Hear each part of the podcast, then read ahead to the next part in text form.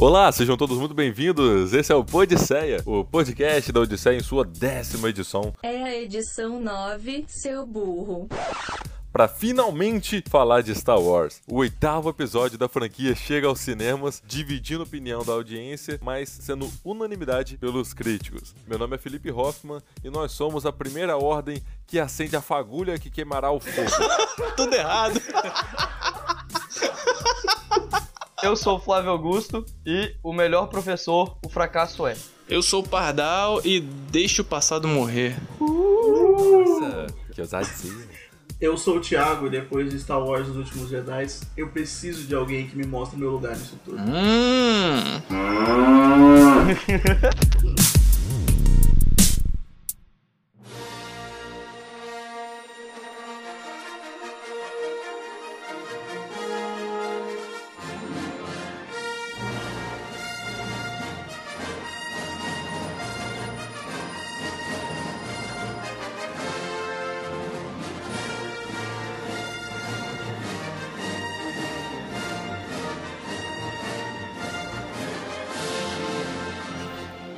gente vai começar o cast dividindo em tópicos. Então a gente vai falar dos arcos que, que permeiam os últimos Jedi. Então, para começar, vamos falar do Paul Dameron, o Wise da aviação da resistência, que começa o filme já numa batalha épica. Poucas vezes eu vi uma, uma luta, uma guerra nas estrelas, literalmente, tão, tão foda como eu vi agora em Os Últimos Jedi, né? Paul, ele mostrou como ele é foda. O filme ele tem muita batalha es- espacial, por sinal. sim, né? sim. Tipo, ele- todo o núcleo da resistência se passa em uma grande batalha espacial. Sim, o filme todo, na verdade, é uma batalha espacial, né? Até o começo do último arco, quando eles vão lá pro, pro planeta, pra Kryt. E quando começou aquilo tudo, eu olhei pra tela e falei, meu Deus, eu amo Star Wars. E já desceram as primeiras lágrimas e daí pra lá já Ah, fui. no, no Despertar da Força eu chorei quando tocou a marcha e apareceu o nome. Aí a galera fica me julgando, mas tipo, é, é, é isso, Não, cara. o que esperar da força é a saudade retornando, né? Tipo, tu- todo o sentimento retornando, né? Ah, então. Nesse eu não chorei na, na hora que apareceu o logo. Mas eu chorei depois. Não, porque assim, Despertar da Força foi o, o primeiro filme de Star Wars que eu vi verdadeiramente no cinema, né? Eu já era muito fã e eu nunca tinha tido a oportunidade de assistir no cinema um filme de Star Wars canônico. E quando subiu ali a, a, a tela, que é a primeira a fonte azul, né? E depois a, a fonte amarela subindo em perspectiva, eu falei, caralho, isso é um filme de Star Wars de verdade. É verdade. Pela primeira vez eu faço das palavras do Hoffman as minhas. Não é possível. Alguém grava esse momento? Ah não, a gente já tá gravando. Meu Deus. A minha sensação foi a mesma, porque foi a primeira vez que eu vi Star Wars no cinema também. Apesar de ser muito fã, eu não tinha visto nenhum no cinema. Não sei se eu tô enganado, mas todo, todo filme começa com uma batalha, pelo que eu me lembro. Não, todo filme começa com alguma nave. É, isso. Não necessariamente uma batalha espacial, mas todo filme começa com alguma nave passando pela tela. É, pra- até porque pra fazer essa transição, né? De acabou o letreiro, aí desce câmera do espaço e passa uma navezinha. É, ele sempre desce pela estrela, pela, pelo céu estrelado e, e chega em alguma nave. Aí falando em nave, o Paul, a gente já tinha visto um pouco no Despertar da Força, mas agora ele mostra um pouco mais da personalidade dele, né? No- logo no início do filme, de questionar as autoridades, fazer o que ele acha que é certo. E aí você vê um do- uma das primeiras coisas que, que faz de Os Últimos Jedi ser diferente, que é imprimir mais personalidade nas pessoas e contradizer histórias, entendeu? O mocinho, ele não é tão mocinho assim. Sim, é a tal da zona cinza que todo mundo tava falando que o Luke ia estar.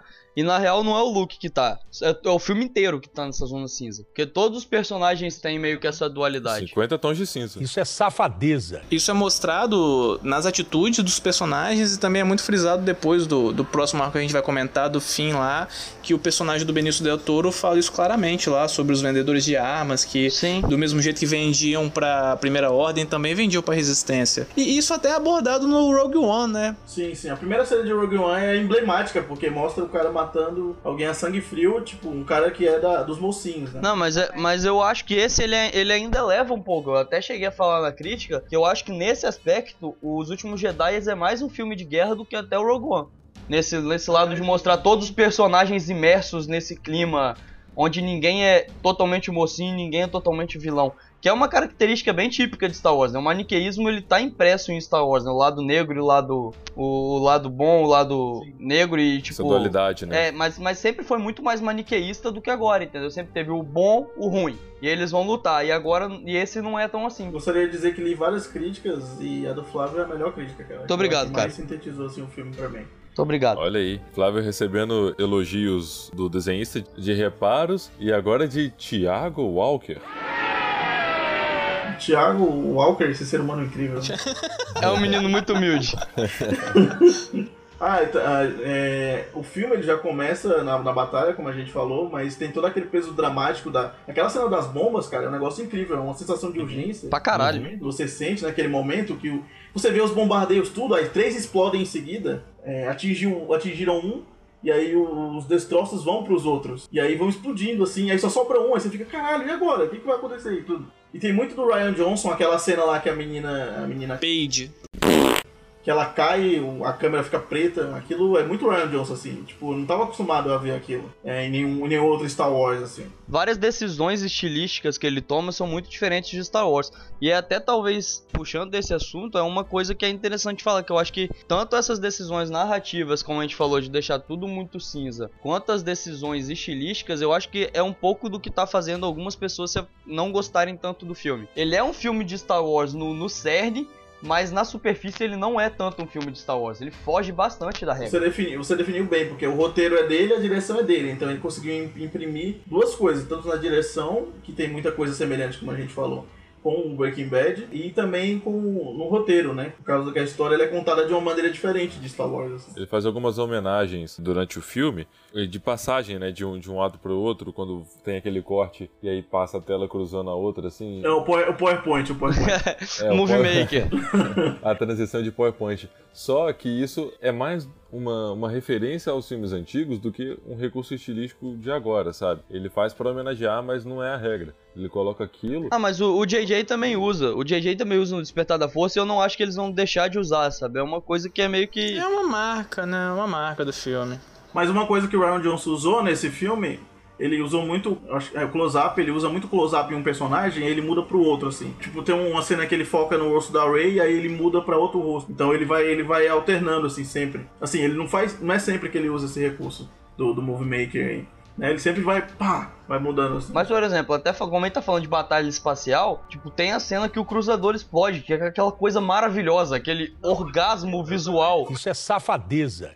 Não, aquilo. Eu, a gente comentou até no grupo, né, Flávio? Que é. é Caralho, mano! É praticamente a cena do, do. Spoiler de Breaking Bad, pra quem não viu. A cena que o, que o Hank morre, e aí fica o som abafado na cabeça do Walter White. Ele fica gritando e o grito dele não, não é o. não é, é ouvido, tá certo? Não, cara, aquela cena ela, ela é muito diferente de Star Wars. Mas só que é muito bonita, cara. Então é muito, todo mundo na hora ficou.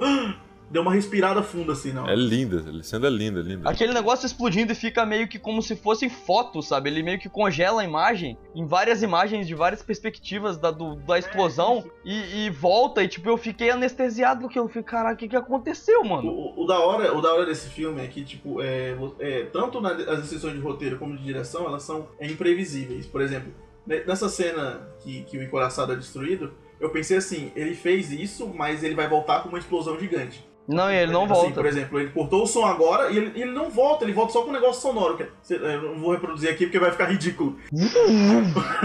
Mas ele volta com, com, um negócio sonoro assim, meio abafado, sabe? Faz com a boca, Thiago. oh, Scott! e, eu só, é, é, e você só sabe das consequências depois que, que mostra dentro da, da nave, né? E é a assinatura dele, sabe? A Disney não barrou essas coisas. Eu achei muito bacana. Ah, isso, isso é, é bom e eu já era uma, um bom presságio, porque tanto que a Disney deu uma trilogia tela em branco para ele. Então, assim, ele vai imprimir muito do, do que ele tem de cinematografia nessa nova trilogia e eu acho que isso é ótimo. Estou ansiosíssimo já para essa trilogia. Já quero ver urgente. A maior resposta que a Disney pode dar, afirmando que realmente a trilogia foi boa e que estava em boas mãos, é entregar, depois de, de um episódio de meio de trilogia, uma só para ele, sabe? É um episódio de meio vai fazer a transição para fechar essa trilogia da família Skywalker. Mas foi tão foda que a Disney, antes do episódio ser lançado, já anunciou que vai ter uma trilogia diferente, né? Numa história dentro do universo só com Ryan Johnson. Isso dele ter pegado isso daí também é uma coisa que, assim, eu acho que ele não pegou o próximo episódio, o 9, por alguma coisa contratual que já tinha assinado antes, porque senão seria dele. E falo mais, o JJ, que até então, pelo Despertar da Força, ele tava meio que num pedestal, por ele ter feito um filme bom, de retorno, agora ele tá com uma puta batata quente na mão. Nossa, ele tá muito na merda. Vai ter que comer arroz e feijão. Eu vou além, eu vou além. Eu, eu diria que JJ está com uma pica na mão. Isso é safadeza. Tiago, Tiago e sua necessidade de transformar todos os podcasts em, pra, em mais 18. JJ tá com um sabre sólido na mão. Agora substituímos o negão da pirocona pelo Jedi do, do sabe. Jedi de Pirocona.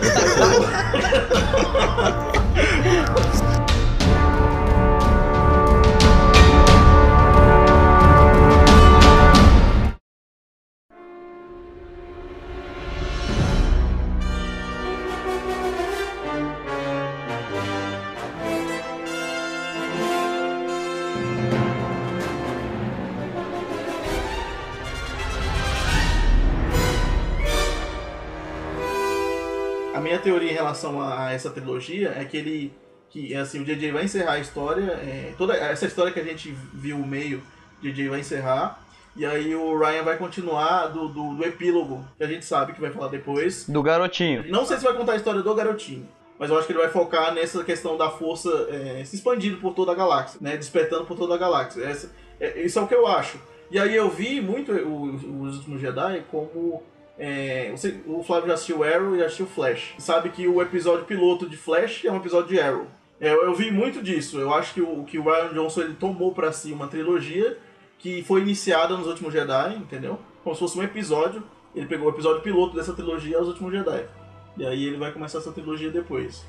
Eu acho. Eu, eu vi muita gente reclamando disso. Eu até. Uma, é uma das reclamações de algumas pessoas que eu entendo. Porque eu realmente acho que o filme tem ali essas pontas que parecem ficar pra pra outras coisas, sabe? Não concordo, mas eu entendo quem, quem não gostou, entendeu? Desse aspecto. Não, assim, eu acho que é um pouco de preciosismo. As pessoas têm que lembrar que é uma galáxia, né, cara? Então, assim, há milhões de histórias acontecendo ao mesmo tempo. E mais do que isso, a galera tem que lembrar que é grana. A Disney tá com essa porra na mão, a Disney vai fazer filme pela eternidade. Não adianta chorar, não adianta reclamar. Eles vão ficar fazendo esse negócio de interligar essa porra porque vai ter filme pra sempre. Ó, Star Wars, cara, tem 40 anos de universo expandido que agora foi meio que, que descartado, né, Pra unificar, mas as histórias continuam lá, sabe? As coisas, todo fã de Star Wars de 40 anos atrás, ele não deixou de, de ter é, todo esse aparato, sabe? Todo esse arcabouço de, de conteúdo dentro dele. Arcabouço de Ó, conteúdo. ca- caralho! Põe um negocinho aí de. de, de Vou pegar o do Mario, lá, dicionário aqui, mano. Mario no, no- É, lê o dicionário. Arcabouço, significa substantivo masculino. Arcabouço. O conjunto do que é necessário para uma construção, esboço que contém os direcionamentos iniciais. Arrasou, viado. Nossa, me sinto arcabouceado aqui, viu?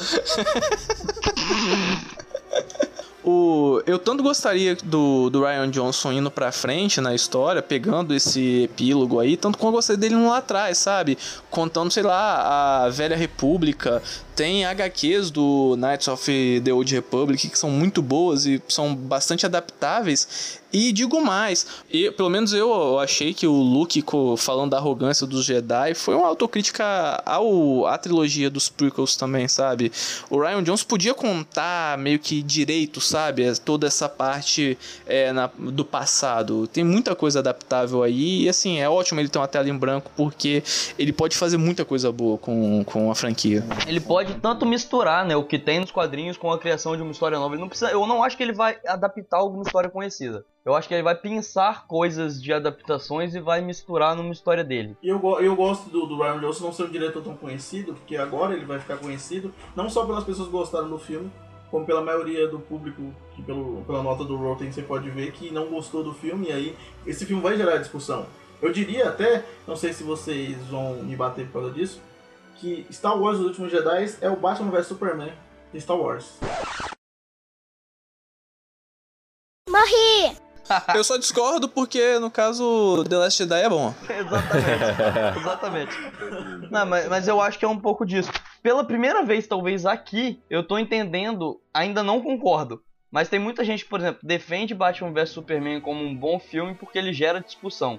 Eu entendo um pouco disso agora, porque, por exemplo, O Despertar da Força é um filme muito mais redondo, ele é um filme mais fechadinho. O Último Jedi não é um filme fechadinho, mas eu gosto mais dele do que do Despertar da Força. Então, a gente até falou na, na Band News, na participação que a gente teve quinta-feira, depois que estreou o filme, que o The Last Jedi, ele tá no mesmo pedestal de, do, do quinto episódio, sabe? Tá no mesmo nível ali pela discussão que, que ele tá trazendo e pelo nível de qualidade que ele conseguiu atingir. Mas eu vendo tanta crítica negativa né, por parte das pessoas, né? Precisa passar pelo tempo, precisa maturar, igual vinho, né, cara? Precisa maturar para você ver se vai ficar melhor. É, o teste do tempo é importante. Eu tenho ali a minha lista de melhores filmes da história, né? Dos filmes que eu já assisti. Eu nunca coloco, tipo, La La Land. Eu vi esse ano uma vez, ele, apesar de eu achar já um filme clássico, um clássico pronto, eu não vou colocar ele na minha lista agora. Eu só vou colocar ele daqui a dois, três anos, quando eu rever ele, eu ver ele de novo e falo, puta, ainda é um puta de um filme. E aí ele entra, sabe? É a mesma coisa com, com, com The Last Jedi. Mano, eu assisti La La Land. Tem, tem nem um mês que eu assisti. E, bicho, é bom, velho. É bom. Não, eu também, eu também revi esse ano já, pelo menos umas duas vezes. Mas só que eu ainda assim eu vou esperar um tempo, entendeu? Eu vi La La Land sete vezes. Caralho, Thiago. Nossa. Não, mas recentemente eu não vi mais, mas eu assisti. Quando época Oscar, eu vi sete vezes, porque eu, eu era daquela pessoa que falava, você precisa ver La La Land. Aí eu assistia com uma pessoa. e aí nesse período foi sete, sete vezes. La La Land, cara, pra mim é um, assim, um filme da vida também, justamente porque além do filme ser muito bom, ele também tem um significado emocional muito grande pra mim. Ah, é um, é um filme bom pra levar o crush.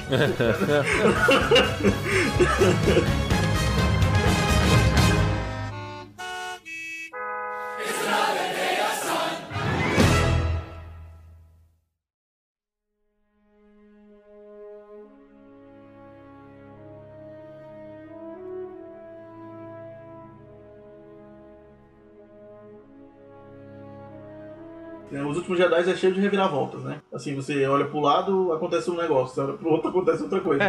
na hora que a Leia surgiu atirando no Paul, a, a primeira coisa que veio na minha cabeça, eu, depois que eu vi o filme, eu falei, caramba, eu sou muito público médio, né? O que, que eu tô fazendo aqui? Porque, tipo assim, caramba, a Leia é traidora. Tipo, a primeira coisa que veio, tá ligado? Porque eu tava tão envolvido no negócio que eu, eu achava que a Laura Dern, a personagem da Laura Dern lá, Holdo, né? Ela ia aparecer e atirar nele, e ela seria uma traidora, porque ele deduziu isso.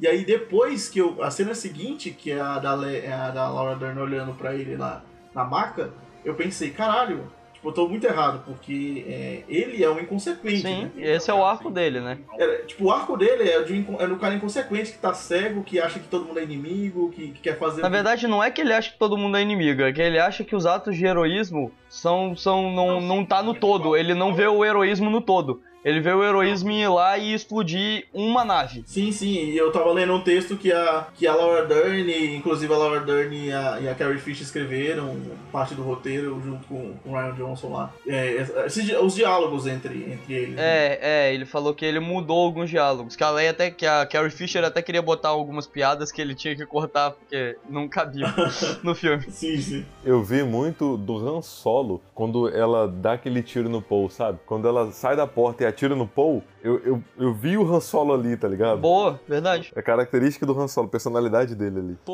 o, o Paul, cara, o arco do Paul, eu gostei muito porque fo- foi, o que mais amadureceu durante o filme. Isso daí eu acho que. É, dos Teletubbies, ele que foi o que mais amadureceu.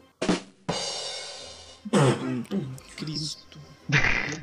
Eu acho que ele parece perder um pouco de espaço, mas o arco dele é o melhor arco do filme. Eu, eu não concordo, mas eu, eu aceito. eu não concordo. Mas eu, não, eu acho que ele foi o personagem que mais cresceu. Ah, né? ele é, ele é o que o arco é, é o arco mais bem definido, sabe? Quando você pega em técnica de roteiro e tal, ele é o que tem o arco definidinho de você sai de A e chega em B e tal, o personagem que ele muda. Sim, isso é verdade. É, o final do filme deixa claro isso, né? Quando ele, ele tá indo pra atacar a primeira ordem, e aí ele vê que não vai dar, ele já tinha passado por isso antes, e aí manda recuar, e aí o, o fim tem a reação que o Paul teria. É verdade, o Finn tem a reação que o Paul teria. E o Finn tem duas vezes a reação do Paul, porque quando o Luke vai enfrentar, né? o- Eu tô pulando pro Flynn, perdão. Mas ele fala, vamos ajudá-lo, e o Paul não. Teve uma passagem de bastão ali Da Leia pro Paul. E eu achei muito interessante porque eu imaginei que ela ia morrer no filme. Não sei vocês, mas. Aliás, uma das cenas que gerou mais polêmica foi essa, hein? Inclusive eu não gostei. O que? A cena dela voltando com a força? Ela usando a, ela usando a força. Também não gosto da cena. Eu acho ela muito. Muito. Ela, é- eu acho ela meio exagerada. Sim, eu achei forçada. Eu acho ela breguíssima. Eu acho ela breguíssima, mas quando eu, eu sei que a Carrie Fish morreu, eu, eu aceito. Assim, se, ela, se a Carrie Fish estivesse viva ainda, assim, que o episódio 9 ela estivesse rodando e tudo, eu ia, eu ia achar breguíssima. Mas eu achei brega, eu achei brega. Só que quando aconteceu, eu pensei assim, cara, é a Carrie Fish, cara. Eu até fiquei com um pouco de impressão que aquela cena era meio muito CGI. Não, sim, e, é- e é mesmo, e é mesmo. Assim, se você perceber quando ela tá em coma, assim, na cena, Não, mas você. Então, mas você acha que eles tiraram coisa dela? Porque eu vi alguns sites falando isso. Que eles teriam tirado cenas dela dando ordem e tal pra usar no, no nono e colocado ela em coma depois, na pós-produção. Porque na verdade é, a trilogia, essa trilogia é, ia ser um filme de cada um dos originais, né? O Despertar da Força é o filme do Han Solo, o segundo é o do Luke e o terceiro seria da Leia. Não, e assim, apesar do só o, o terceiro ser dela, eu ainda achei a cena mais deslocada porque a Carrie Fisher nesse filme, pelo menos pra mim, teve uma atuação muito madura. Ela destoa, a cena destoa, né? E isso aí fica meio que destoando, entendeu? No, no Despertar da Força ela teve uma atuação mais contida, pelo menos é, foram mais foram poucas cenas dela pro, pro corte final. Agora essa não, ela dá ordem, ela organiza, ela faz tática, então eu achei que no total destoou. Ela é muito mais presente, né? Não, não, assim, eu achei estranho. Eu achei. A minha sensação, a primeira vez que eu vi, eu achei muito estranho. Sabe? Porque assim, na hora que acontece a explosão, eu falei, vamos matar a Leia, mas na, mas na hora que explode, eu vejo o corpo dela voando. Então quando eu, eu pensei assim, é, acho que eles não vão matar ela, porque senão mostrava tudo explodindo e não mostrava o corpo dela indo pro espaço, sabe? Cara, destoa um pouco até, até do geral da franquia, sabe? Porque a Leia nunca demonstrou o uso da força dessa forma, entendeu? Tipo, com tanta força, assim. O uso da força com tanta força. da força com força. Não, essa é uma das maiores críticas que as pessoas têm. E eu, eu, eu consigo entender. Eu, eu achei deslocado também. Eu achei meio brega assim. Meio cafona. É, mais um argumento que eu vi algumas pessoas falando e é um argumento que eu aceito. Não me incomoda muito também, mas eu aceito. Por exemplo, porque você, vamos supor, ela, ela não morreu, achei corajoso e eu realmente achei que ela não ia morrer. O Ryan Johnson tinha falado que, que seria meio que um, um desperdício da atriz matar ela fora do filme, nesse filme, sendo que ela gravou o filme inteiro, entendeu? Jogar a cena dela fora, que, que a melhor homenagem pra Carrie Fisher seria ela estar no filme até o final. Então é por isso que eu achei que ela não ia morrer. Mas ao mesmo tempo, por exemplo, se você pensar, aí tiraram algumas cenas dela pra guardar pro nono. Só que ao mesmo tempo a melhor solução era você matar ela no intervalo e falar que ela morreu nas letrinhas. Porque como que você vai resolver? Tipo, você vai botar uma cena da Leia no nono e ela vai morrer como? Você vai fazer essa morte em computação gráfica, sabe? Sim, eu- acho que vai acontecer isso, cara. Eu acho que a primeira cena do 9 é o funeral dela. Ah, você acha que eles vão matar ela no intervalo e vão, contar pela letrinha? Não, a primeira cena é o, a primeira cena é o funeral dela. Eu acho bacana. Seria bom, seria é uma boa. Eu acho que a, let, eu acho que a, a Carrie Fisher não merece só a letrinha. É, é- é- merece um enterro digno. Naquela cena que ela tá em coma, parecia também CGI, se você olhar bem. Parecia, Parecia, parecia. não sei se era. Então, você coloca aquele rosto ali num caixão, eu aceito, eu consigo aceitar. É, então, a cena que explode e ela vai pro espaço, e aí ela usa a força pra voltar, tipo, se botasse um guarda-chuva na mão dela, parecia Mary Poppins, tá ligado? Voltando pra nave. Foi, aquilo ali era puro CGI e não ficou muito legal. Diferente do. Foi que Rogue One que a gente viu que o- a cena final é ela pegando os planos da Estrela da Morte, né? Ali tava bem feito. Mas não, mas aí são, são CGIs distintos, né? Tipo assim, o CGI do Rogue É. One tem um clima de nostalgia que você deixa passar um pouco mais o erro do que nesse, eu acho. Mas assim, destoa até um pouco porque a força no, no filme todo, ela tem a pegada que eu mais gosto. De ser muito mística e pouco palpável, entendeu? De tipo poder megalomaníaco. E, e essa cena da Carrie Fisher é, é poder megalomaníaco, entendeu? Ela pegando no espaço, sobrevivendo, voltando. Sei lá, estou. Assim, eu achei que ela fosse morrer também, só que no momento do filme, se eu não me engano, essa é a segunda cena de batalha do filme. A primeira foi a cena de abertura, e a segunda foi quando o Kylo Ren fica putaço e fala: é, arrume minha nave. E aí ele vai pra lá, né? Então, na hora da explosão, eu falei assim: se matarem ela, eu vou ficar bem chateado porque eu acho muito cedo. Entendeu? Porque se ela morresse no filme, pra mim, ela teria que morrer mais pro fim. Pra mim. Morrer no fim? Meu Deus. Ou no segundo ato. Ou no segundo ato do filme, que a gente ainda tava no primeiro ato do filme. É, as, se- separações de atos desse filme é bem mais complexa do que, do que a normal, né? Mas vamos dizer que ele tava no primeiro ato. E se esse filme terminasse com o enterro da General Leia Organa, não no clima pra cima que ele terminou com o jovem Mas eu Jedi acho que lá? não o- cabia, não cabia terminar com o enterro, mas eu acho que, te- que cabe começar com o enterro no próximo. Eu concordo com o Pardal. Eu acho que ia destoar você ter o enterro, mas já você começar o próximo filme com o enterro, até ajuda nessa. Até dá uma, uma, uma boa conclusão pra essa passagem de bastão que esse filme faz. E quebra também, e dá uma quebrada assim, por exemplo, você termina o, o último Jedi em cima, e você começa o episódio 9 naquele clima, começa, você já, já se impacta, caralho, entendeu? Mesmo que você saiba é, que a atriz já morreu, assim, a gente que é mais inteirado, tem gente com certeza que não sabe, que vai ver o filme e não sabe disso. Mas aí é a função da letrinha. A let... Eles arrumam uma desculpa, bota lá uma historinha na letrinha e toca o barco. Quem não é fã, foda-se. É, em duas coisinhas só de- dessa cena aí, só pra fechar. Uma que, apesar de eu não gostar da cena, em uma coisa ela ajuda. Porque o filme todo, ele tem um senso de urgência muito grande. Então, pelo menos eu... Eu fiquei imaginando assim que qualquer um podia morrer, até a Rey, entendeu? Nenhum personagem, pelo menos pra mim, tava seguro. Então essa cena ajuda nessa, nesse senso de urgência. Eu acho a explosão em, em, em, em si, entendeu? Você, tipo, puta, a Leia morreu. Ah, não, não morreu não. Aí fala, o próximo vai morrer, entendeu? Acho que ajuda nesse senso de urgência. E outra coisa, eu entendi um Twitter do Ryan Johnson, é, tempo atrás, ele pedindo para as pessoas não assistirem o trailer. Porque eu fiquei meio confuso, foi bem... Foi assim, pô, no trailer tem cena da Leia em Cryte. Então, pô, ela não vai morrer agora. Aí você fica, entendeu? Aí o, o trailer meio que dá uma estragada. As pessoas que perceberam que captaram isso.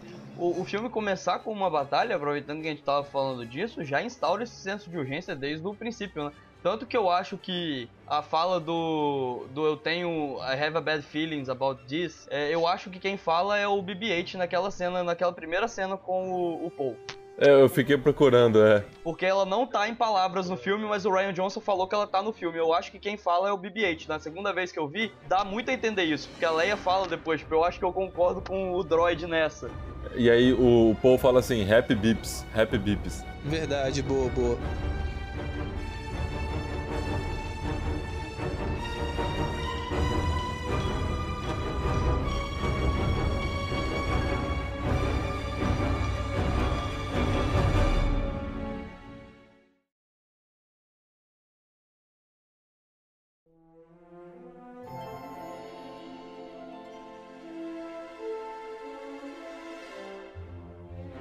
Não, e aí, falando já do fim personagem, não do fim do filme, eu realmente achei que ele ia morrer. Na cena do, do, do, do canhão, eu achei que ele ia morrer. E no fundo, eu acho que eu ia gostar dele morrer, não porque eu não gosto do personagem. Eu gosto até do arco dele, acho um arco meio aleatório, que só vai se encaixar lá no final. E aí, de certa forma, eu achei que seria bacana ele morrer. Ele ia morrer meio que, que numa coisa legal, sabe? Ele ia morrer dando a vida pelos outros. É um, é um tipo de morte que é legal. O ato heróico, Sei né? lá, é o ato heróico. Não é que eu não gosto do personagem, mas que seria uma morte bacana, seria. E seria bem chocante, cara. O Finn morrendo nesse segundo filme seria bem wow. Eu achei que ele ia morrer e achei muito corajoso é, botar essa, esse medo na gente, né? Tipo assim, não sabia o que ia acontecer. Pô, a gente ficou com medo dele morrer realmente, assim. Só que de todos os arcos dentro de The Last Jedi, no final a gente entende um pouco ali, mas teve o menos sentido na trama. Foi a quest mais desnecessária que eu poderia ter economizado muito, muito tempo ali dessas duas horas e meia. Poderia ser muito mais reduzido se esse arco do fim fosse reduzido, tá ligado? Eu concordo. É, mas é importante pra apresentar o, o Benício Del Toro. É, só se o Benício Doutor tiver importância depois, né? Porque é meio que um personagem. Na verdade, eu acho que ele morreu. Que a nave explode onde ele tá. Não sei se ele morreu não. Quando fala assim, aqui tá sua recompensa e sua nave. E aí meio que deixa subentendido que ele vai embora. É, ah, mas enfim, falando sobre o fim. Caralho, mano, que bosta de nome. mas, tipo assim, eu acho que dava pra economizar alguns tempos. Tem ali alguns minutos que ficam sobrando dentro do filme, sabe? Algumas horinhas ficam um pouquinho arrastadas, não é nada que me incomoda muito, mas tipo, ele tem algumas coisas e quase todos esses momentos estão ligados ao fim. É, na, na, minha opinião, pelo menos. São barriguinhas, né? São, são umas barriguinhas. Mas só que, tipo, a ligação dele com o todo é que o filme ele é um filme sobre fracassos. Loser! Tem, tem o fracasso chega no, no núcleo do Luke fala sobre fracassos, o núcleo do uhum. Paul fala sobre os fracassos dele, de não entender como funciona o todo, e o, o do fim também é sobre fracasso, porque é uma missão que ela é fracassada, ela já começa tarjada de fracassada e ela não dá em nada, sabe? E a surpresa é exatamente isso, você fica esperando que ele vai conseguir e não dá em nada a parada, sabe? Tipo, você fica o tempo inteiro e é, é por isso que só funciona no final, porque na hora que você entende que ele é um filme sobre fracassos, é que você fala, ok, eu entendi o núcleo do, do fim. Sabe, tipo, é uma sensação meio amarga, é uma coisa meio agridoce, sabe? Que, que só encaixa no final. Sobre, sobre isso, eu, eu vou com você também nesse sentido, porque não é, eu não falar nem de fracasso, eu vou falar de propósito. Eu acho que todo filme de Star Wars ele tem a questão do propósito. Ah, é, um, é, um, é um outro ponto de vista da mesma coisa. Sim, sim, sim. É isso que eu ia falar realmente. Você tirou o voz da minha boca. Que delícia. Isso é safadeza. É, mas a questão é.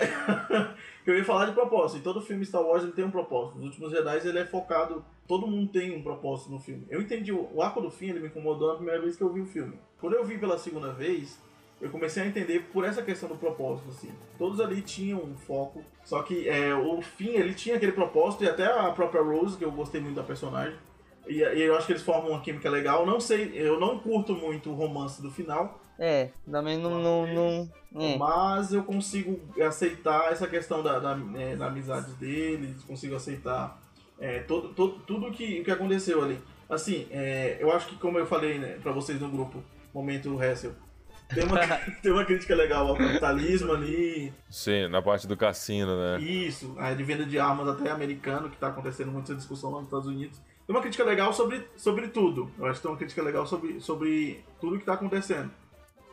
É, esse arco serviu muito para apresentar a Rose, né, introduzir ela e a gente vê um outro lado da história, tipo como é, as pessoas lidam com as perdas dentro do, das guerras de Star Wars, né? Porque ela perdeu a irmã é, tentando salvar alguém e ela conhece o Finn dentro desse contexto, né? O Finn ia fugir para tentar salvar a Rey, que estava com medo de morrer, mas é, ao mesmo tempo ela falou: Não, a minha irmã morreu por um ato heróico e você vai embora, vai desertar dessa nave, sabe? E aí você consegue ver esse outro lado das pessoas que sofrem com as perdas de Star Wars. E aí o arco do fim, junto com a Rose, é muito sobre ela mesmo, sobre como ela lida com isso e ela vê nas pessoas essa mudança. Apesar de eu ter gostado do, do, do arco do fim, eu acho que ele, nesse filme ele foi diminuído. Eu, eu, acho, na minha opinião, assim. Também achei. Você acha que foi diminuído em pós-produção ou diminuído. Não, eu acho que ele, o personagem foi diminuído para que o outro ascendesse. Entendi, entendi. A, a gente teve um arco, o arco do fim também lá no Despertar da Força é bem mais interessante, né? Porque é, você, você viu a trajetória de um cara que era um Stormtrooper e de que estava indo pro, pro outro lado da, da força, indo pra República pela Resistência. E aqui não, eu, assim, eu achei que ele foi diminuído, ele foi limitado a algumas piadas. É, aquela cena que eu acho muito da hora quando ele chega lá no cassino, que ele fica maravilhado com tudo. Eu, eu consigo entender porque eu, é um cara que cresceu como Stormtrooper, desde foi criado como soldado e viu aquele mundo maravilhoso e no começo ele até, até eu acho bem brega, tem um texto que eu acho muito de George Lucas, que é no final que, que eles libertam aquele animal lá, que eu esqueci agora o nome. Aquele cavalo lá. É, aquele cavalo lá. Ele fala, ele fala mas valeu a pena é, ver ele sofrendo. Eu achei muito George Lucas aqui, eu fiquei meio assim, vergonha lei. Concordo, é meio George Lucas mesmo. Uhum. Aquela batalha final dele com a Fasma, assim, eu, eu achei muito incluída depois, sabe? Eu, achei, eu não achei que, que tava desde sempre lá. Mas, mas quando ele tava junto com a Rose, eu achei que ele foi bem diminuído, assim. Tanto que a, Rose, ela fala uma das melhores frases desse, quando eles estão juntos, que ela fala que pela primeira vez eu tenho algo pelo que lutar. E ela só chorava, né? Quando, quando ele encontrou ela, ela, ela só chorava. E ela tava segurando lá o cordão da irmã. Eu acho que a Rose, ela se mostrou uma personagem melhor trabalhada e o fim foi diminuído por conta disso. Entendi. Eu, eu concordo com você, mas só que, por exemplo, eu acho que, como que eu posso dizer? Por exemplo, eu acho que ele tem o propósito do fracasso, o, o, arco dele tem essa função. No meio ele tem coisas legais, indiscutível, a crítica, o lado cinza lá que expõe pela, pelo vendedor de armas e tal. Tem muitas coisas legais dentro do próprio núcleo. Inclusive a cena da fuga nos cavalos, eu, apesar do final ser brega, eu gosto bastante da cena. Eu acho a cena bem legal. Não, eu gosto, eu gosto, eu gosto bastante. Eu só não gostei desse momento do George Lucas. Mesmo. Mas só que, por exemplo, mas só que ela também tem essa outra função, porque a apresentação da Rose casa muito com a mensagem do filme sobre a força, que a gente já meio que falou por alto, que é o fato da força surgir em qualquer lugar, e o filme ele é sobre underdogs, né, na real. Ó. Underdogs, perdedor, azarado, fracassado, mandou bem, cachorrão. É, mas é, é sobre esses underdogs, sabe? Porque a Ray é a menina que é nada, que veio do nada. O Finn, ele, ele era o Stormtrooper, que também é um, é um, um soldado, é o bucha de canhão, que, que vira alguém. O Paul também era, tipo, um piloto meia boca que, que cresceu dentro da resistência. A Rose era a menina que trabalhava nos tubos, sabe? A menina que ninguém vê, que ninguém dá moral e ela cresce. O menininho é o garoto que, que limpa o estábulo. Então, tipo, todos os personagens principais que crescem em algum momento eram ninguém. Enquanto, tipo, o Kylo Ren, que é o vilão, ele é o único personagem que ele é um personagem que ele tem família. Que ele tem essa coisa desse sangue, sabe? E, e eu acho que o filme faz muito bem esse contraste. E a Rose funciona aí. Sim, sim. É isso mesmo, é isso que eu tô falando. Certíssimo. Agora é a opinião de Pardal.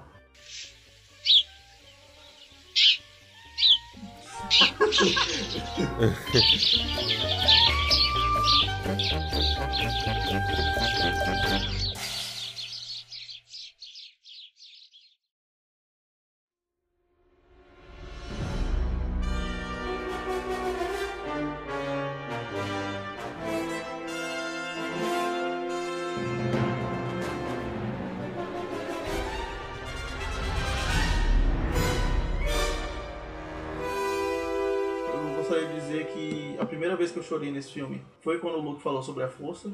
Eu não entendi no momento porque eu chorei. assim, não foi uma cena emocionante, assim, ai, tipo assim, foi uma coisa que me tocou, mas não foi uma cena que na hora. Assim, depois eu pensei e falei, caralho, por que eu chorei nessa cena? Ela não é uma cena feita pra chorar. Isso, isso mesmo. É, não, não, não era pra chorar. Na hora que a Ray fala, é, eu vejo morte, eu vejo vida, é, e no meio disso tudo eu vejo a força, eu comecei a chorar. Eu não sei porquê, cara. Só é porque é foda, cara. É, é, então, é a trilha sonora subindo, John Williams, e foi, foi um negócio gostoso. Aquele maldito daquele John Williams sempre acerta a hora de subir a trilha. Deixa, deixa eu perguntar uma coisa. O Luke viu muita maldade no, no Kylo Ren, né? Por, por isso que decidiu matar o Kylo Ren. Mas o Luke falou também já. Não, ele não decidiu matar o Kylo Ren. Passou pela cabeça dele.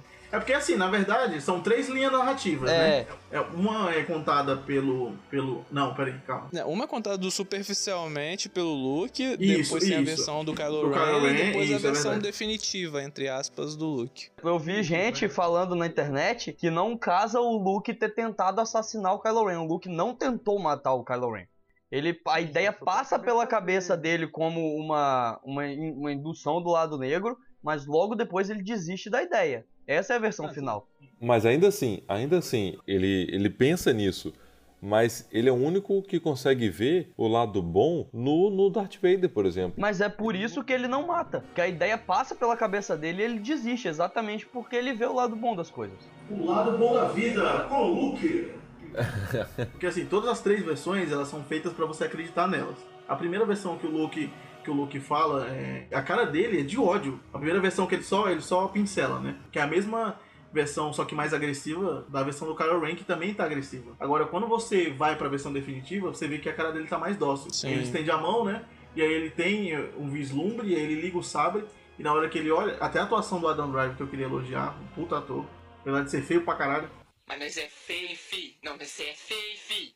Não, você é feio, fi. Precisava aparecer sem camisa? Não precisava. Porque atender o Skype sem camisa é muito do passado, né? quadradão, quadradão. Eu acho que ele apareceu sem camisa mais pra mostrar é, cicatriz no peito dele, sabe? Pra mostrar até onde foi a cicatriz. Mas ele. Mas ele tá gostoso. E eu acho que ele, ele, ele tava malhando ali, que ele tava meio suado, né? Você percebeu? Ele tava... O peito dele tava meio oleoso, eu acho que ele tinha acabado de passar um óleo. Ele falou, agora eu vou fazer uma videochamada com a Ray, eu vou passar um óleo. Eu não sei como aquela orelha entra no capacete. Acho que por isso que ele destruiu o capacete. Não aguentava mais a dor que tinha de segurar aquela orelha ali dentro.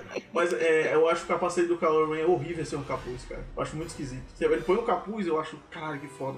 Com o capuz é bom, sem o capuz fica tipo pirulito. Com, com o capacete é melhor que a gente não vê a cara dele. É isso. Faz todo sentido, faz todo sentido. Eu lembro, eu lembro do Despertar da Força. Teve um amigo meu que ele, ele foi na pré-estreia, né, do Despertar da Força, na hora que o, que o Kylo Ren tira o capacete, ele falou, ele deu um grito na sala, coloca de novo, coloca de novo, pelo amor de Deus. Agora, o, o Darth Vader, quando ele tira o capacete, tem um propósito ali, né? De tirar o capacete, de mostrar todo o sofrimento que, que o Anakin teve e tal, como o rosto dele tá castigado, né? É, assim, é porque realmente se ele tirar o capacete ele morre, né? O seu propósito da sobrevivência. Queria ressaltar apenas esse pequeno detalhe. Se ele tirar, ele morre. É um propósito bem simples, viver. Quando o Kylo Ren tira o capacete, ele usava pra homenagear aquilo que ele venerava, né? Que era o Darth Vader. Sim. E aí quando ele tira isso e destrói o capacete, até aquela cena icônica que tem o capacete destruído, igual tem no, no Despertar da Força, que o capacete do Darth Vader tá destruído, é, marca uma quebra e uma evolução do personagem. Tipo, a partir daquele momento ali, ele vai ser o Kylo Ren, não um, um discípulo que tenta ser o Darth Vader, sabe? Ah, Você diz, você diz o, nos últimos Jedi, a cena que mostra o capacete dele destruído. Isso, isso. É porque realmente parece, é, o formato como o capacete dele fica no chão, parece muito o capacete queimado do Darth Vader. Verdade. É uma referência muito clara, assim. É um paralelo visual, não é uma referência. Eu queria falar também do andado do Adam Driver, que é bem esquisito, não sei se você já percebeu.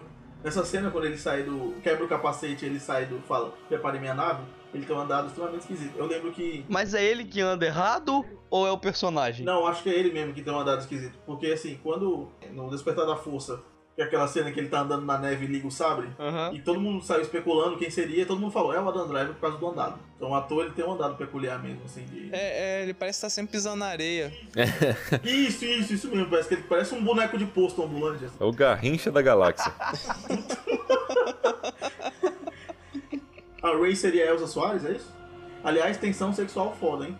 É, Teve. tem- eu- você viu? Eu compartilhei no grupo, foi no grupo que eu compartilhei o texto do, da Variety. Sim, sim, eu vi e comprovei isso, porque realmente eu senti, viu? Na segunda vez que eu vi, eu senti mais ainda. Tem uma hora que ela olha pra ele e ela morde o lábio de uma forma que eu falei. "Ih, Não senti tanto efeito disso, porque eu li o texto depois de ter visto pela segunda vez. Aí eu não, não tive essa experiência. Eu senti essa tensão sexual desde o primeiro filme. Mas eu ficava, porra, mas eles podem ser irmãos. Até então a gente não sabia de onde viu- veio a, a Ray, né? E tem muita gente defendendo que o Kylo Ren mentiu, tá? Então sei lá. Eu não duvido, não. Eu não quero que ele tenha mentido.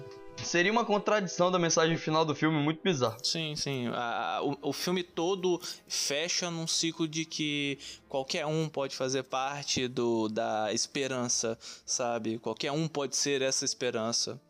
Mas, mas então, aí eu achei que eles poderiam realmente ser irmãos, então não poderia ter essa tensão sexual que, que deu pra sentir no primeiro filme. Fale isso pra Luke e Leia no episódio 5, né? Então, então, então, eu, eu- meu medo maior foi esse, porque na hora que, que eles se conectaram pela primeira vez, peraí, a- é, não, isso não é só coisa da força, eles devem ter alguma conexão, devem ser irmãos. A primeira coisa que eu pensei, né? Aí depois tem aquela desculpinha bizonha. Ah, a questão do Snoke ligar eles, né? É. Então, a- agora, agora essa questão aí, sei lá, o Snoke, é- é, assim, depois que tem o fim dele lá, do, do Kylo matando ele, muito do personagem do Snoke é desmerecido. Na segunda vez que eu vi o filme, eu, eu, eu, eu aceitei mais a morte do Snoke, porque, é, assim, é, o Snoke, ele, ele era muito no pedestal, né? Ele falou. Ele sempre falava que via antes do que ia acontecer. E aí, quando ele fala, é, ele fala assim, e eu vejo que ele vai ligar o sabre de luz e matar o seu pior inimigo. Na cabeça do Kylo Ren, já tava pensando isso, entendeu? Sim. O, não, mas a parada é que a partir do momento que, que o, o personagem do Snoke é diminuído pelo fato de ter morrido, né? é, eu fico pensando, então, será que aquilo tudo que tá acontecendo era realmente manipulação dele? Ou o Kylo já tava planejando tudo, entendeu? Era um plano arquitetado do Kylo. O arco dele, igual o Hoffman falou, a destruição da máscara, ela tem esse aspecto marcante porque mostra o momento onde ele fala: Eu não vou ser essa pessoa que é só o neto do Darth Vader, eu sou o Kylo Ren. Não usa palavras pra expressar isso, mas o significado da cena é, é claramente esse. E aí, é, é a partir dali que ele tinha tudo planejado, será? Eu acho que ele tinha tudo planejado desde que é, ele viu a força da Rey lá no episódio 7. Você acha que ele tinha planejado isso desde antes? Quando ele viu a força da Rey, lá no episódio 7, eu acho que ele tava começando a, a maquiar tudo aquilo, porque assim, quando ele fala deixa o passado morrer, ele tá falando isso pro fã de Star Wars, pro fã dos prequels ou pro fã da trilogia clássica. Ele tá falando para as pessoas deixarem, passaram a morrer mesmo. Gente, é uma nova história. Tipo, os últimos Jedi. Assim, eu acho que. Assim, eu entendi que ele tava falando isso para o público. Ele tá falando sobre o filme, na real. É, então, ele tá falando sobre o filme. Beleza, aceitem! Essa, essa é a mensagem do filme, sabe? É um novo jeito de contar, um novo jeito de falar sobre Star Wars. Isso, é isso mesmo. Na hora, quando, quando ele falou isso, eu- pela segunda vez que eu vi, eu falei, caralho, é isso, cara. Ele tá falando isso, deixa o pássaro morrer. A partir de onde É. vocês acham que o Kylo Ren tava, tinha planejado a morte do Snoke? Porque eu entendi que, tipo, ele tá matando o Snoke pra deixar o passado morrer e pra assumir a liderança. Ele não quer ser o escravinho do Snoke, ser o neto do Darth Vader. Ele quer ser um vilão por conta própria. E pra isso ele precisa tanto se livrar da máscara quanto se livrar do Snoke. Porque ele tá usando a Rey, ele usa a Rey claramente pra, pra distrair o Snoke. E é por isso que na hora que ele fala lá o negócio de que eu vejo que você vai matar o seu verdadeiro inimigo, ele não se toca que na verdade o verdadeiro inimigo é ele, não a Rey. que burro, dá zero pra ele. O Sith tem muito disso, porque você ser seduzido pelo lado negro é basicamente você, você ser tomado por pensamentos egoístas e sentimentos egoístas. Então o Sith tá sempre, sempre buscando poder para si. Então desde o do princípio que ele se tornou Sith, que ele foi pro lado negro, ele queria tomar o poder de algum jeito. Do mesmo jeito que o Darth Vader não queria ser o Darth Vader. O Darth Vader queria ser um imperador. Tanto que o primeiro chamado dele no Luke não é tipo, ah, meu filho, realmente vamos sair daqui e, e vamos ter uma vida. Não, falou, não, me ajude a matar o imperador e nós dois vamos governar a galáxia. É a mesma coisa que o, que o Kylo Ren fala pra Rey, na real, né? Sim, então assim, eu acredito que o, o Kylo sempre quis matar o Snoke, mas eu acho que ele começou, ele planejou a partir do momento que os dois viram o futuro de um do outro. Que eu acho que é ali que ele falou vai dar certo. Não, mas ah, eu, eu consigo aceitar a sua teoria. Porque assim, o episódio 8 ele se passa pouco tempo, de- eu acho que, sei lá, um dia depois do episódio 7. Sim, pouco tempo. Eu acho que ele viu a força da Rey e ele pensou nisso já desde. Pra mim não foi na hora que ele ia matar a Leia ou na hora que, que, o, que o Snoke humilhou ele. Pra mim eu acho que ele foi. Eu, eu, eu consigo unir as duas teorias, assim. Eu vou falar uma coisa que no sétimo filme ele já queria. Ele já pensava nisso. Uma, os dois estão com o sábio de luz, com disputa de sábio de luz, e ele fala bem assim: você precisa de um professor, eu posso te ensinar. É verdade. Puta, é, é isso. Isso não quer dizer necessariamente que ele já sabia que ele ia conseguir usar o Rey daquela forma. né? Não, claro, não, claro, claro. Agora, que mo- muito mal aproveitado o Snoke, né, cara? A gente não sabe de onde É, ele veio. eu acho isso um problema considerável do filme. É, um dos grandes problemas do filme é esse. Eu, eu posso discordar? Não. Nossa, Jureg, pra que isso, cara? Não, porque pra mim o Snoke fez exatamente o papel que ele tinha que fazer, que era de reafirmação, de afirmação do vilão. Cara, saindo da sessão de do Despertar da Força, mas, mas eu falei bem assim, cara, que naquele holograma lá do Snoke, eu falei, cara, eu não quero um novo imperador, entendeu? Eu não quero uma nova figura que fique de trás lá no pedestal. Eu falei bem assim, eu falei essas exatas palavras. Eu quero que o, o Kylo passe o sabre no Snoke e assuma ele o posto de vilão. Então, aconteceu basicamente o que eu queria. Então, pra mim, assim, o Snoke cumpriu o papel dele. É claro que quando você vai olhar pro roteiro, realmente fica meio que uma ponta solta. E assim, Star Wars não é só pra fã, né? É pra atingir um público novo, é pra gerar bilheteria. Quem não viu e quem não, não, não absorveu nada antes dos últimos Jedi, do Despertar da Força, bicho, quem é esse cara, velho? Que tem um buraco de bala na, na bochecha. E quando morre, fica com a língua pra fora.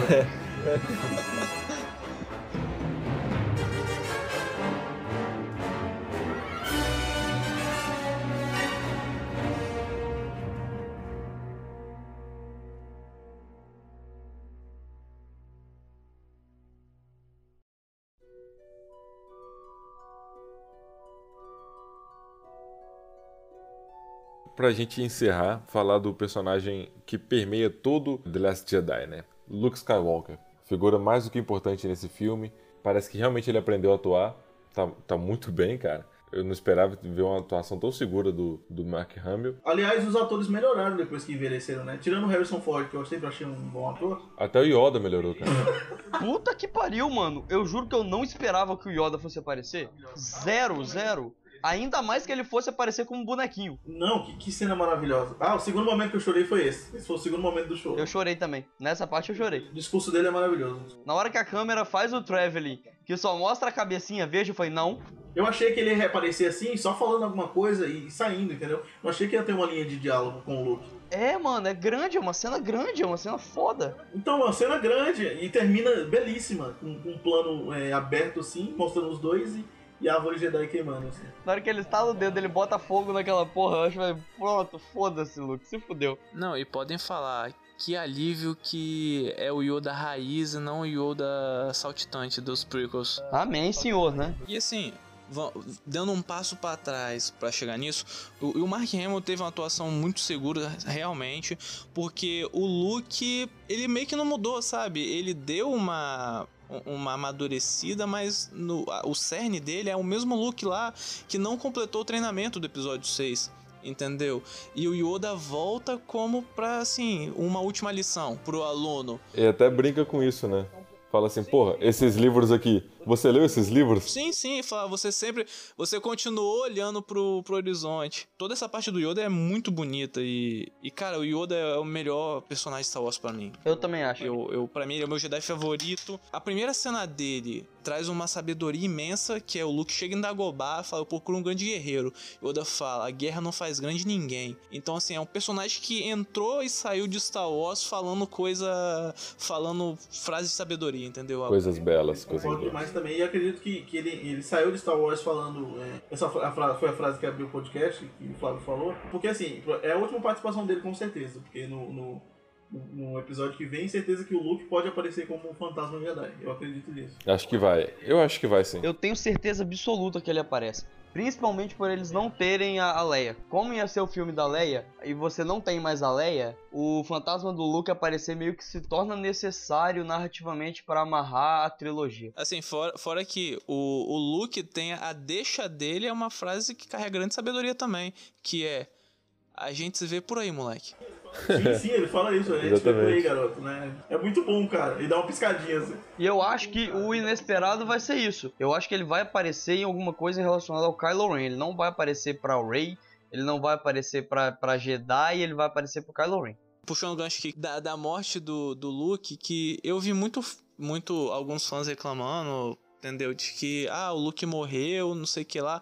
E eu discordo plenamente que o Luke morreu. Pra mim, a, a- o, o verbo correto pra aquilo não é morte, é se tornou um com a força.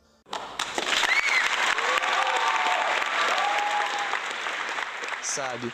Eu acho que ao, ao ponto que o, o, o Yoda e o Luke chegaram, a- não existe morte. Porra. Entendeu? Ele se tornou um com a força, ele se tornou algo maior ainda, entendeu? Um dos meus irmãos perguntou quando terminou o filme, tipo, o Luke morreu? Eu falei, não, ele se foi. Puta que pariu. Ó, me adota. Ô, Flávio, me adota. Não, mas é, tipo, é o que eles falam no filme. Eu acho que todas, eu acho que todas as interpretações estão certas. Assim, a hora que eu vi, eu pensei, ele fez uma passagem. Ele se foi, ele fez uma passagem, ele se tornou um com a força, tá tudo certo. O que menos aconteceu foi que ele morreu. Ele não morreu. Mas tudo isso que a gente falou aqui. Não, ele não morreu. Morri! Errou! Tanto que é, é o que a Ray fala, ela fala que ele se foi. E aí, ela fala exatamente a palavra que você falou, que talvez seja até, apesar deles usarem a palavra fracasso diversas vezes pra, pra caracterizar que são dos temas do filme, a Ray fala o propósito que você falou. Ela fala que tinha, que não tinha tristeza, tinha paz e tinha propósito. Propósito. Sim, do mesmo jeito que o- os mestres dele anteriormente, sabe? O Obi-Wan, o Obi-Wan ele não morre pro. O Vader não. Ele não morre pro Vader, ele se deixa matar.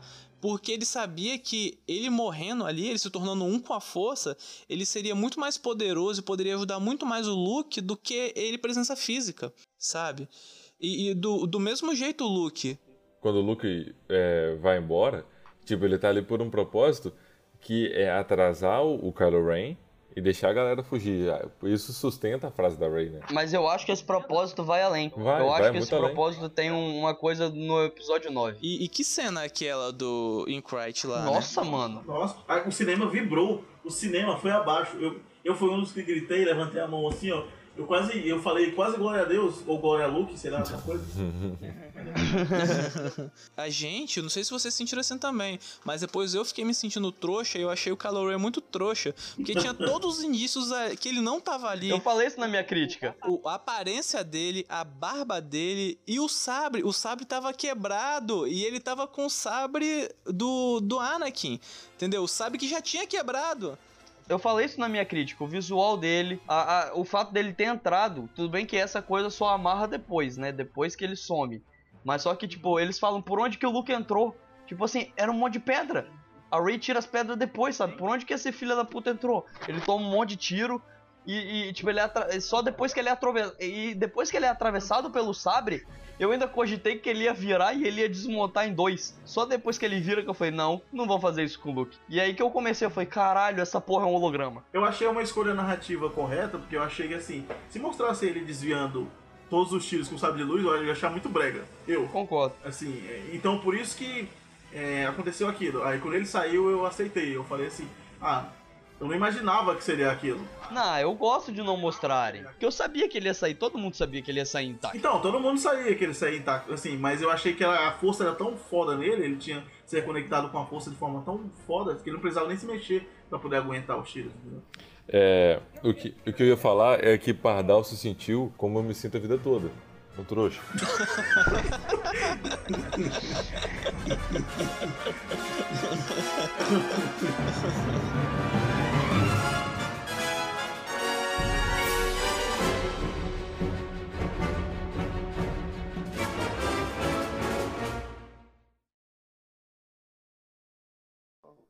Mas tem diferença de pombo pra Pardal? Qual a diferença? Nossa, caraca, Pardal, ele tá te xingando, cara, você vai deixar? Cara, tipo, diferença já começa no tamanho, Na né? verdade, pombos são mendigos que voam. né? Pombo versus Pardais. Hum, Pardal ganha, porque Pardal tem, tem mais. Sei não, cara, pombo é uma praga bem... É, mas eu nunca vi Pardal correio. Pombo correio eu já vi. Mas o que isso tem a ver? Não, calma aí. Você já viu ou foi uma ideologia que foi plantada na sua cabeça? Não, eu já vi, porque lá, lá em Guaçuí chegou o serviço de correio há pouco tempo. Em Guaçuí tinha pombo correio, só deixa ele falar isso, pelo amor de Deus. Guaçuí tem pombo.